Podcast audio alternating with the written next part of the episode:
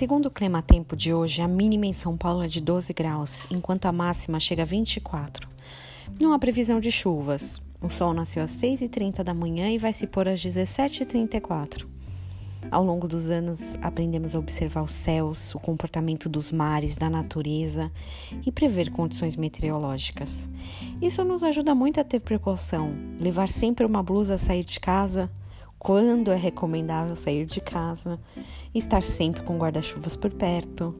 Esses avanços nos fazem confiar ainda mais nos dados que a gente recebe, nas estatísticas, estudos e essa evolução constante da tecnologia.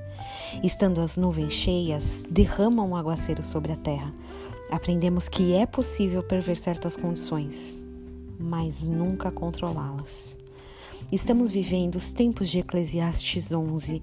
Não sabemos o mal que sobrevirá à terra. Há muitos dias de trevas.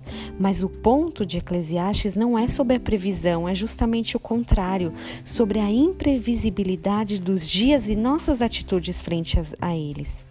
O texto começa com uma ação. Lança teu pão sobre as águas, porque depois de muitos dias o acharás. Repete com sete, ainda com oito, porque você não sabe o mal que vem sobre a terra. É engraçado, né? A ideia de lançar o pão, repartir, porque não sabe o que vem pela frente, é até incoerente.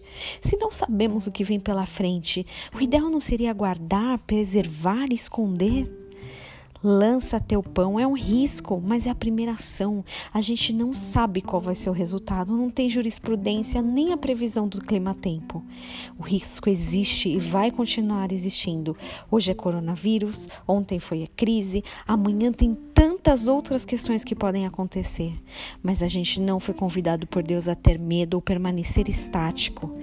É possível andar sobre as águas, mas sempre existe o risco de cair na água e se molhar. Lança teu pão, continue fazendo o que chega em suas mãos, não se deixe paralisar pelas circunstâncias. Quem somente observa o vento ou olha para as nuvens nunca semeará ou colherá. Estude Eclesiastes 11 hoje. Um grande beijo.